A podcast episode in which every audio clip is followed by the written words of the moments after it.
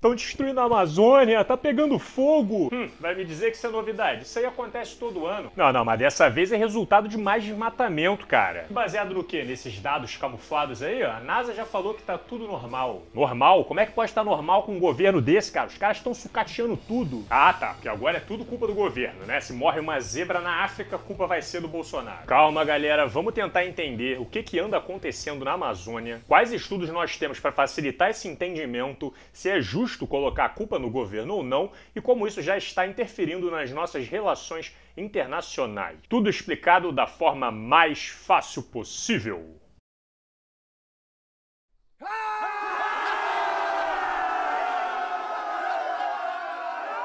Para a gente entender o que está acontecendo na Amazônia hoje, a gente precisa analisar de qual forma o governo está lidando com o meio ambiente no decorrer do ano. Eu acho que está bastante evidente para todo mundo a proximidade que o governo Bolsonaro tem com o agronegócio e os ruralistas. Em julho desse ano, o governo chegou a afirmar para a imprensa e para os ruralistas que devemos lealdade a vocês que nos colocaram nesse planalto, continuamos juntos, esse governo é de vocês! Já nos trazendo indícios de como estava sendo essa relação. O que não deveria ser um problema caso as medidas adotadas visassem tanto um desenvolvimento como a conservação do meio ambiente, que podem muito bem andar juntas sem a necessidade de um conflito. Mas, infelizmente, pelo que podemos observar, o meio ambiente não recebeu a atenção que deveria no decorrer do ano. Para quem acompanhou e lembra, uma das propostas do governo Bolsonaro era de fundir o Ministério do Meio Ambiente com o Ministério da Agricultura, né? Que seria parecido com você colocar uma raposa para tomar conta conta do galinheiro, já que o agronegócio tende a impactar o meio ambiente, enquanto o Ministério do Meio Ambiente tende a tentar evitar que esse impacto aconteça. Ó, se for para ficar atrapalhando o trabalhador que quer desmatar a floresta, é melhor nem existir, né? Pouco tempo depois ele recua na decisão, justamente porque isso poderia gerar críticas internacionais com potencial de prejudicar o próprio agronegócio. Então, ao invés de acabar com o meio ambiente, eles preferiram manter ele lá, mas colocar o lobista, advogado Ricardo Salles, como ministro por ter uma boa comunicação com o agronegócio negócio. O detalhe é que além do Salles ter mentido no seu próprio currículo afirmando que era formado em direito público pela Universidade de Yale e foi desmentido posteriormente pela própria universidade, ele também tinha acabado de ser condenado por improbidade administrativa pelo Ministério Público de São Paulo por ter fraudado o mapa de uma área de proteção ambiental para beneficiar mineiradoras, além de ter intimidado funcionários e alterado outros documentos também. Ah, já que vai ter que ter ministério, então vamos escolher alguém bom para assumir esse cargo. Ó, me mandaram o nome desse rapaz aqui. Bom, é, assim, é, olhando a ficha dele, me parece que ele acabou de ser condenado por fraudar o mapa de uma proteção ambiental. Hum, é mesmo, hein? Pô, mas será que isso vai ser um problema? O que, que, pode dar errado? Apesar da condenação, Ricardo Salles foi chamado para assumir o Ministério do Meio Ambiente no governo Bolsonaro e, nas palavras do próprio presidente, ele seria casado com os interesses do agronegócio. O canal Meteoro lançou um vídeo essa semana com mais detalhes sobre a trajetória do Ricardo Salles que vale a pena ser assistido. Bom, mas será que só o histórico ruim do ministro seria suficiente para justificar toda essa preocupação com a Amazônia? Para entender melhor, vamos analisar um pouco a mentalidade do atual presidente em relação ao meio ambiente. Em 2012, Bolsonaro foi flagrado pescando na estação ecológica de Angra dos Reis, onde a pesca e a presença de humanos é proibida e por isso ele levou uma multa de 10 mil reais do Ibama. Na época ele respondeu que não estava no local, apesar do agente ter tirado quatro fotos dele e disse que essa proibição prejudicava a vida dos pescadores. Essa foto aí é montagem, eu só uso sunga branca no posto 9 de Ipanema, tá ok? E o que aconteceu é que assim que ele assumiu a presidência, o governo pressionou para que a multa fosse anulada e ainda exonerou o servidor do Ibama do seu cargo de chefe chefia como uma resposta à multa que ele tinha levado por estar pescando numa área ilegal. E não só ele, como já em fevereiro o governo chegou a exonerar 25 dos 27 superintendentes regionais do IBAMA, ou seja, quase todos, né, sobre a justificativa de que eles não estariam alinhados com os objetivos do governo. Ó, que fique bem claro que só vai ficar no cargo quem tiver alinhado com a gente. E é bom lembrar que nem era para existir Ministério do Meio Ambiente por aqui, entendeu? Dá para imaginar a crise administrativa que essa medida não deixou no IBAMA. O fato é que desde Desde o início, Bolsonaro lida com o IBAMA, que é o órgão brasileiro responsável por fiscalizar e impedir agressões ao meio ambiente, com um desprezo bastante notável. Ele criticou o órgão constantemente em suas redes sociais, dizendo que se tratava de uma indústria de multas e que o governo iria atuar para dificultar este suposto esquema. Em maio, Bolsonaro baixou o decreto 9760, que instituiu o núcleo de conciliação ambiental por onde as multas iriam passar, e o governo teria o poder de dar descontos ou simplesmente anular as multas que chegassem. Agora acabou essa festa de multas, hein? Só vai levar multa se a gente autorizar. O detalhe é que o Obama chega a registrar até 14 mil multas anualmente no Brasil. E colocar um filtro do governo para analisar uma a uma acaba gerando burocracia e atrasando as penalidades que precisam de velocidade na sua aplicação, além de reduzir a arrecadação de uma verba que seria redirecionada para investir nas políticas ambientais. Então, além de reduzir o investimento no meio ambiente, o governo ainda passa o recado para a população de que o IBAMA, chato da indústria de multas, não vai mais atuar dessa forma. Tá liberado, galera! Agora é só festa na floresta! Como se não bastasse, ainda em abril desse ano o IBAMA estava contendo um processo criminoso de extração de madeira e o Bolsonaro, quando ficou sabendo, desautorizou a operação para permitir que a extração ilegal pudesse continuar. Galera, uma atitude dessa vindo do presidente da República passa uma mensagem bem clara de que tá liberado fazer o que quiser. Não é à toa que os madeireiros, garimpeiros e grileiros começaram a crescer para cima dos fiscais do IBAMA e chegaram até a espancar um deles porque estavam se sentindo protegidos e motivados pelos discursos do presidente. O ministro Ricardo Salles fez um corte de 24% do orçamento do IBAMA, assim como chegou a demitir o comitê que administra o Fundo da Amazônia com mais de 1,5 bilhões de reais que seriam destinados às operações do IBAMA, a projetos ambientais, incluindo a prevenção do fogo, porque ele achava que seria uma ótima ideia redirecionar essa verba para indenizar proprietários de terra. Europa, eu tive uma brilhante ideia. Por que nós não pegamos este dinheiro que é usado para ser investido em políticas ambientais e redirecionamos eles para os proprietários de terra?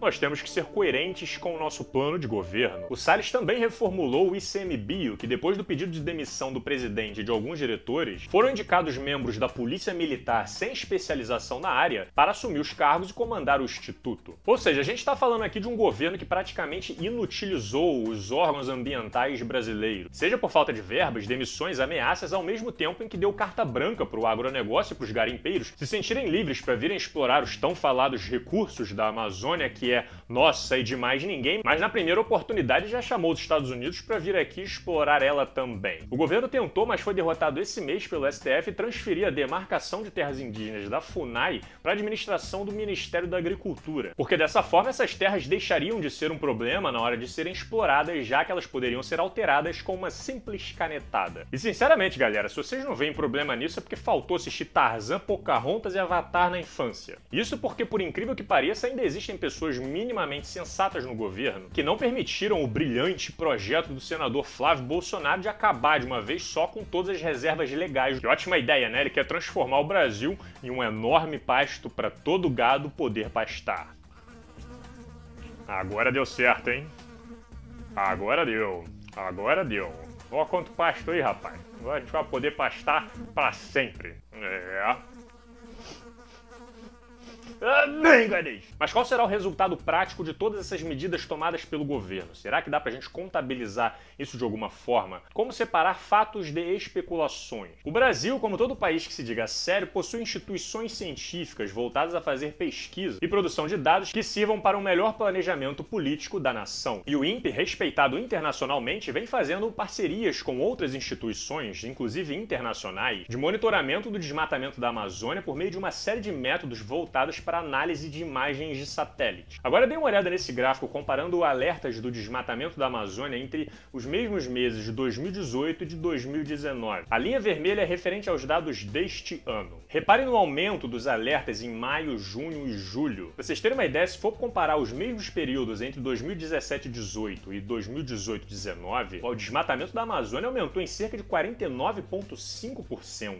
No começo de julho eu cheguei a postar no meu Twitter alertando sobre o aumento desse desmatamento, que em maio foi de 26% e em junho já tinha subido para 60%. E levando em consideração o sucateamento das políticas públicas que nós estávamos acompanhando, tudo estava indicando que esse desmatamento continuaria subindo.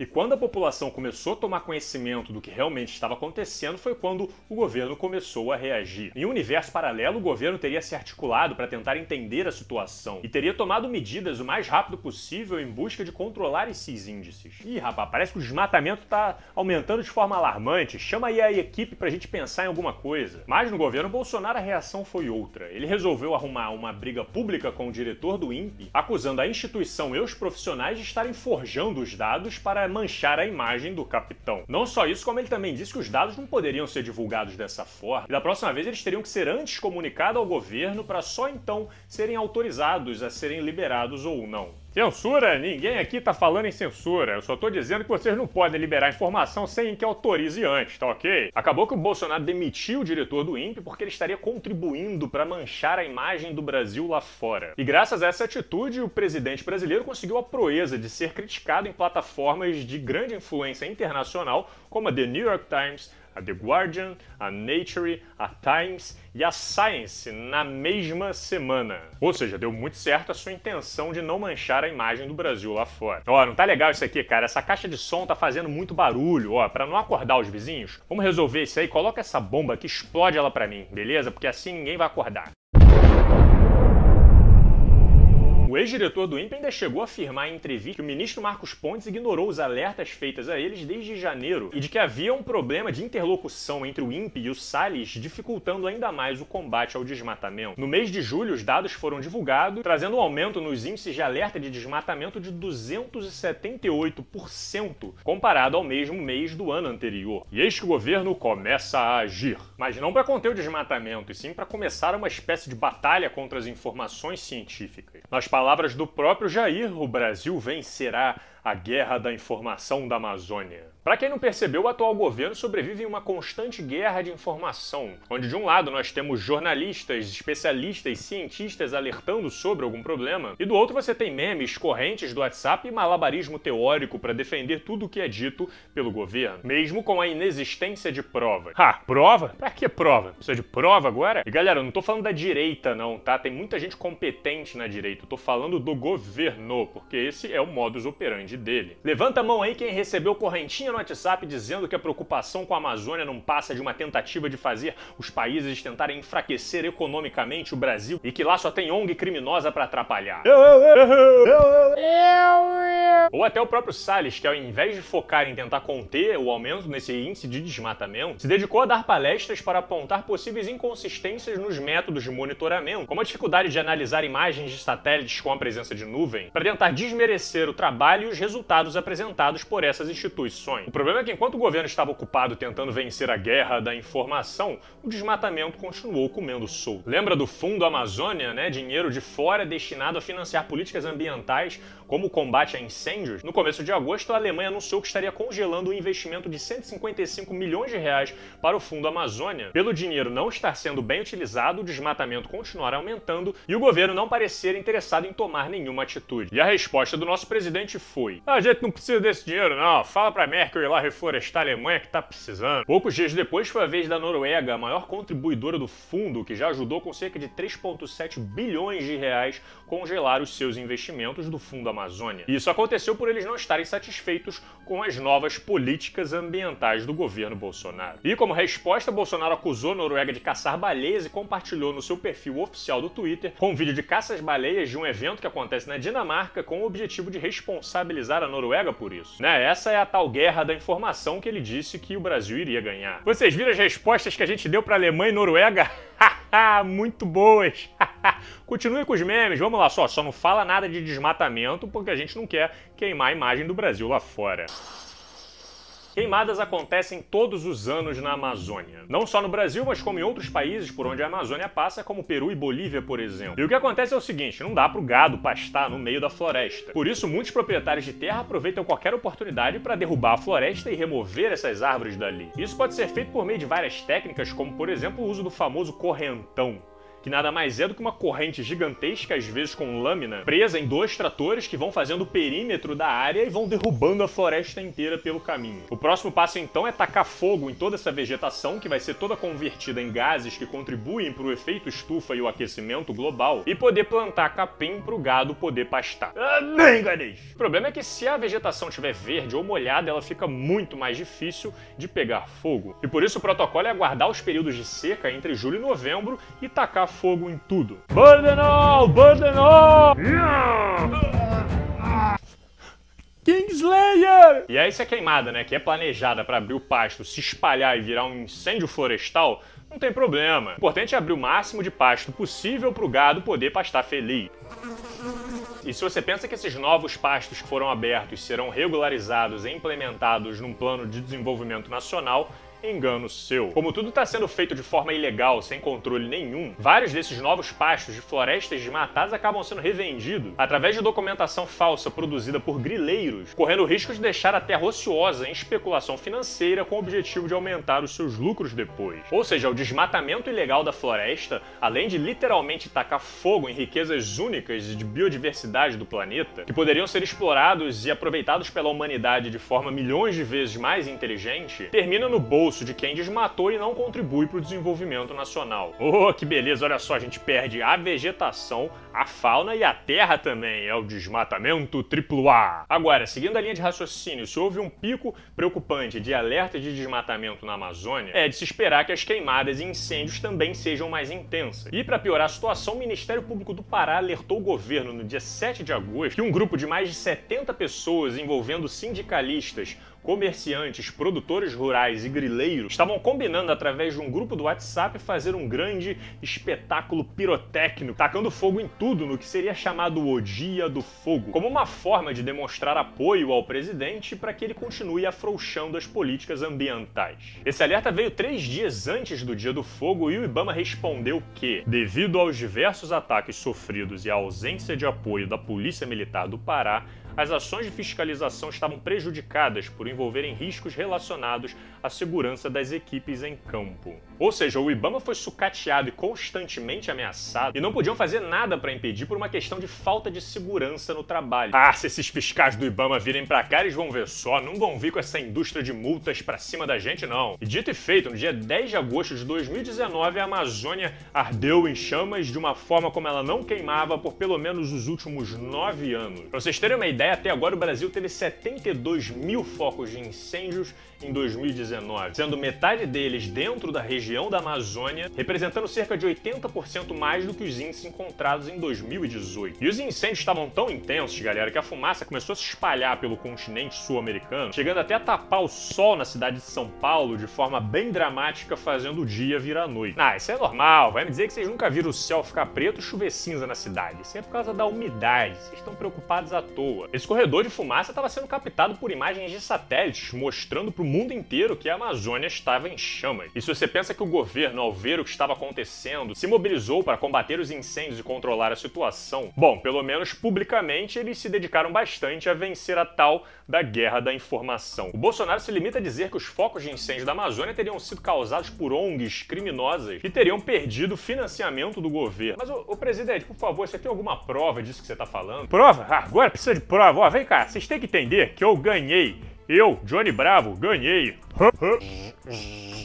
Apoiadores do governo começaram a manipular dados compartilhando, por exemplo, este gráfico aqui, que se refere às queimadas do Brasil nos últimos 20 anos, demonstrando que tudo não passa de um exagero, pois em 2019 as queimadas estão inferiores. Certo? Errado! E eu vou deixar aqui um vídeo do canal do Fisiculturista que explicou detalhadamente o que esse gráfico significa. Mas resumindo, o fato é que esse gráfico aqui está relacionando dados anuais com dados parciais, já que nós ainda estamos no início da época de queimada. Como nós sabemos que o desmatamento foi mais intensificado e as queimadas já demonstraram estarem mais intensas nos primeiros meses, os cálculos apontam para um resultado significativamente superior de queimadas e incêndios no período de 2019 na Amazônia. Muita gente também se apropriou de uma informação da NASA, fazendo uma confusão com os dados para afirmar que não tem nada demais nos incêndios desse ano. E para responder isso, eu vou deixar aqui um vídeo do Pirula, que fez uma análise desses gráficos, simplificando toda essa confusão e esclarecendo essas informações. Já o ministro Ricardo Salles inicialmente não mencionou em nenhum momento o aumento do desmatamento que levou às queimadas e compartilhou em suas redes que tudo poderia ser explicado com o tempo seco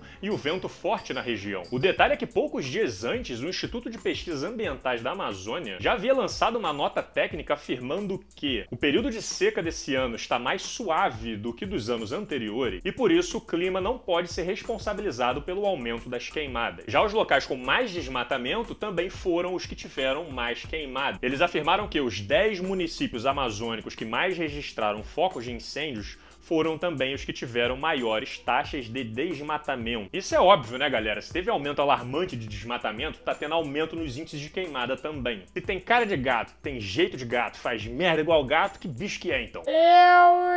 Mas o governo, para não dar o braço a torcer e ter que assumir que o INPE estava certo desde o início, que agora tá chegando a conta por terem sucateado as políticas ambientais durante o ano inteiro, fica inventando milhares de histórias e um tipo de cruzada da informação, como eu anunciei que aconteceria neste meu vídeo aqui. Agora, olha que interessante, a BBC lançou uma reportagem dizendo que esse combate da indústria de multas do IBAMA do governo Bolsonaro funcionou muito bem. Depois que eles praticamente imobilizaram as funções do IBAMA, as multas, principalmente para casos de desmatamento, despencaram em aproximadamente 30%. E o detalhe é que essa queda no registro de multas coincide com o aumento do índice de desmatamento e de queimadas em incêndios florestais em 2019. E aí, será que alguém ainda tem dúvidas sobre o que está acontecendo? Se sim, saiba que essa dúvida só existe dentro do universo da pós-verdade impulsionada pela máquina de propaganda do governo Bolsonaro, porque fora do Brasil tá bastante claro pro mundo inteiro. Oi, tudo bem? Quanto tempo? Rapaz, mas o que que tá acontecendo aí no Brasil? Mas que maluquice toda é essa? Ô tia, não, não se preocupa não, isso é tudo fake news da extrema imprensa, né? Tá tudo dando certo.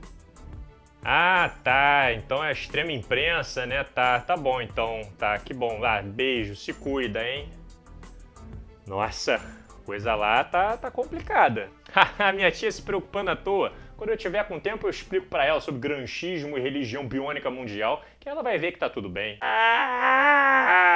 Em determinado momento, os líderes europeus começaram a se manifestar. O ministro das Finanças da Finlândia, que ocupa o cargo rotativo da presidência da União Europeia, disse que iria propor um boicote de importação da carne brasileira para a Europa. A Irlanda se manifestou dizendo que iriam tentar bloquear o acordo de comércio entre a União Europeia e o Mercosul, assim como a França classificou a situação como crise internacional e convocou os países membros do G7 para tratar do assunto no último encontro que aconteceu neste último fim de semana. Uma das cláusulas do acordo do comércio é que o Brasil precisaria se comprometer a permanecer no Acordo de Paris e de manter o seu compromisso com a preservação do meio ambiente. Agora, galera, é óbvio que existe um interesse comercial nessa história. A Irlanda e a França competem com o Brasil na exportação agrícola e de carnes, e boicotar nossos produtos diminuiria a concorrência para eles. E se for levar isso em consideração, é bom alguém avisar o Bolsonaro que os Estados Unidos não são nossos amiguinhos. Eles competem com a gente na venda de carne e soja internacional, e por isso seria muito conveniente bloquear nossas exportações com o mercado europeu. Uh, come on, come on, come on.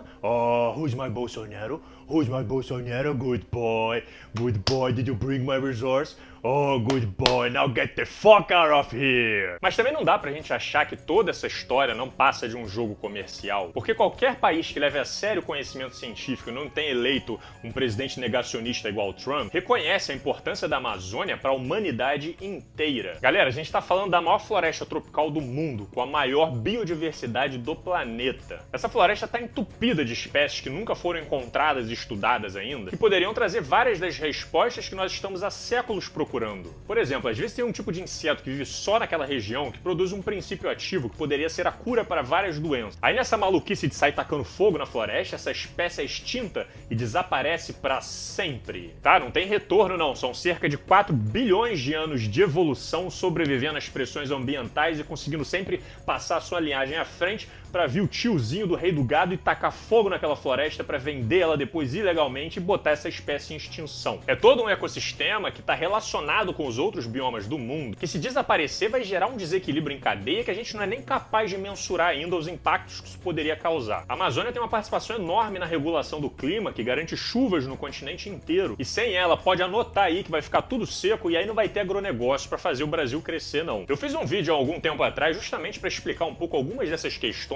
da Amazônia, da importância dela, que muita gente insiste em ignorar. Assim como Calazans lançou um vídeo recentemente com uma proposta parecida que vale muito a pena ser assistido. Se você quiser ainda mais fundo e compreender o buraco que a humanidade está se metendo sem perceber, eu fiz um vídeo com muito carinho chamado Desafio da Humanidade, que realmente vale muito a pena ir assistir, você não vai se arrepender. O problema é que, galera, diferente dessas brigas políticas que daqui a pouco todo mundo esquece e passa, os impactos que são gerados por irresponsabilidade política do governo podem deixar marcas eternas no nosso país. País. A floresta, como ecossistema, pode levar décadas ou séculos para conseguir se recuperar das queimadas. E no caso da Amazônia, existe o chamado ponto de inflexão, que é quando o desmatamento chega em determinado nível e dali para frente nem precisa mais desmatar, porque depois que o desequilíbrio for instaurado, a própria floresta entra em um estado de autodegradação. De acordo com um estudo publicado na PNAS, se o desmatamento da Amazônia chegar em torno de 20 a 25% da floresta, ela ultrapassa esse ponto de inflexão. E de acordo com os cálculos, a Amazônia já atingiu cerca de 20% da sua área desmatada, o que significa que estamos cada vez mais perto de um ponto que talvez não tenha volta. E sabendo de tudo isso, a gente vê um aumento alarmante no desmatamento,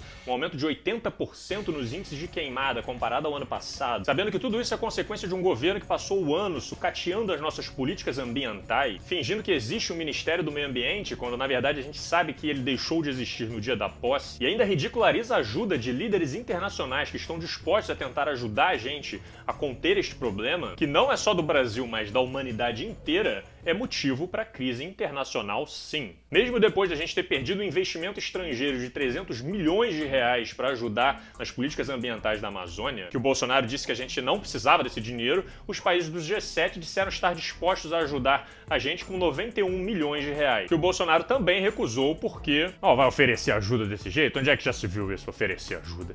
Quem é que oferece ajuda? Israel também se manifestou dizendo que enviará um avião para ajudar. E depois que a água bateu na bunda e o governo percebeu que não ia dar mais para ficar fingindo que nada estava acontecendo, então pelo menos parece que agora eles vão lidar com essa situação de uma forma um pouco mais responsável e fazer o que deveriam ter feito desde o início, que é juntar força com os estados, aceitar ajuda estrangeira e convocar as forças armadas para combater os incêndios da Amazônia. Então vamos ficar acompanhando e torcendo para que esse trabalho seja bem sucedido e esse fogo seja controlado, assim como continuar pressionando pressionando o governo para que ele trate as políticas ambientais com mais responsabilidade. Porque não adianta só apagar o fogo se as instituições científicas continuarem sendo atacadas diariamente e o IBAMA continuar com as suas operações desativadas, permitindo uma onda de impunidade para qualquer um que quiser agredir o meio ambiente. Mais de 50 organizações estão pedindo para que o ministro Ricardo Salles seja investigado por improbidade administrativa novamente, né? Porque ele já havia sido condenado por isso antes de ser chamado para assumir o cargo. E sinceramente, galera, como demonstrado nesse vídeo, o que não falta são argumentos para culpabilizar o governo por toda essa crise do meio ambiente que o Brasil se meteu até o momento. Para facilitar a vida de todo mundo que queira entender melhor esse assunto, que é extremamente importante, eu estou disponibilizando mais de três páginas de material de estudos, reportagens investigações